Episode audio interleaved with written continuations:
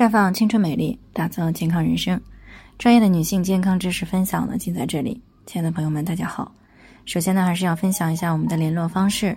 大家可以在我们最常用的聊天软件当中呢，搜索 PK 四零零零六零六五六八，关注以后呢，回复自测，进行健康自测，可以更有针对性的了解自己的健康状况。接下来呢，就开始我们今天的健康话题：全身血量差点流完。原来是宫外孕惹的祸。那最近呢，遇到一位三十三岁的孙女士，差点呢因为宫外孕大出血而失去性命。那么当时的情形呢，可以说是非常的危急。体重呢还不到五十公斤的她呢，出血量高达三千毫升。那么这种出血量呢，几乎是她全身的血液了。因为正常人的血容量呢，大概是我们体重的百分之七到八。所以呢，孙女士的这个全身血量呢，大概也就只有三千五百毫升。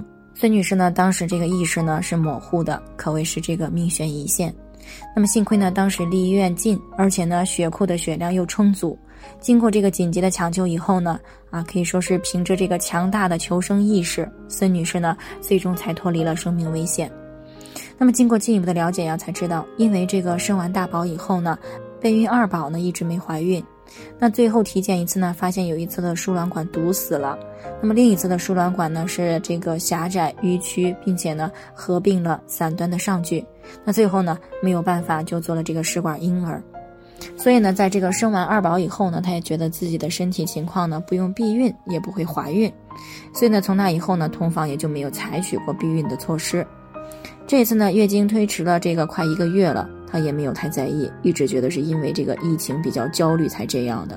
那么直到这个下身大量的出血，才紧急去了医院。那么今天呢，之所以和大家谈这个孙女士的案例呢，是因为这种情况非常的危急。那如果发现的比较晚，或者是离医院比较远，那又或者呢，当时医院的血库里边呢没有这么多的血量，那么就很容易啊造成这个生命的危险。那么哪些人是宫外孕的高危人群呢？首先就是有过流产经历或者是腹腔手术史的女性，因为这种手术呢是一种这个侵入性的创伤性手术，那么手术当中或者手术以后，如果卫生消毒功能没有做好啊，或者呢术后急于同房，那么是很容易诱发盆腔感染的，而这个处于盆腔当中的输卵管呢，也很容易受到这样的影响，而出现呢输卵管的堵塞、通而不畅、淤曲甚至是僵硬等等。那这就为宫外孕呢留下了一个巨大的隐患。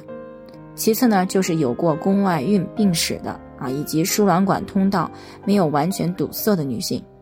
因为呢，每个人的体质都不同。那么虽然这类女性呢不容易受孕，但是呢也并不是完全没有怀孕的机会。而且呢，临床数据也显示了，有过一例输卵管孕史的女性呢，那么另一侧输卵管呢发生宫外妊娠的概率会比一般女性要大很多。另外呢，这个妇科反复的感染而导致的慢性盆腔炎的女性呢，也容易因为输卵管累积到之后而出现宫外孕。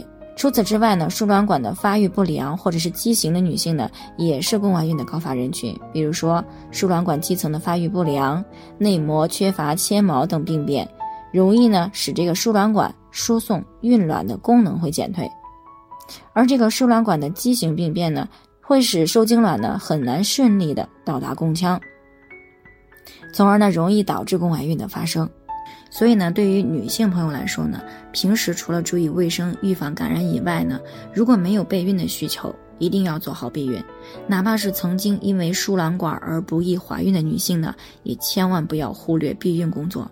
那么当然了，一旦月经该来没有来啊，或者是推迟了，并且伴有这个腹痛的时候呢，要第一时间排除怀孕的情况。那如果怀孕，就要及时的到医院进行检查，以确认呢胚囊是不是在宫内。那么一旦发现了宫外孕，哪怕呢当时没有症状，也需要及时的去进行干预，以免呢延迟了威胁生命健康。好了，以上呢就是我们今天的健康分享，朋友们有任何疑惑都可以联系我们，那我们会对您的情况呢做出专业的评估，并且给出个性化的指导意见。最后呢，愿大家都能够健康美丽常相伴。我们明天。再见。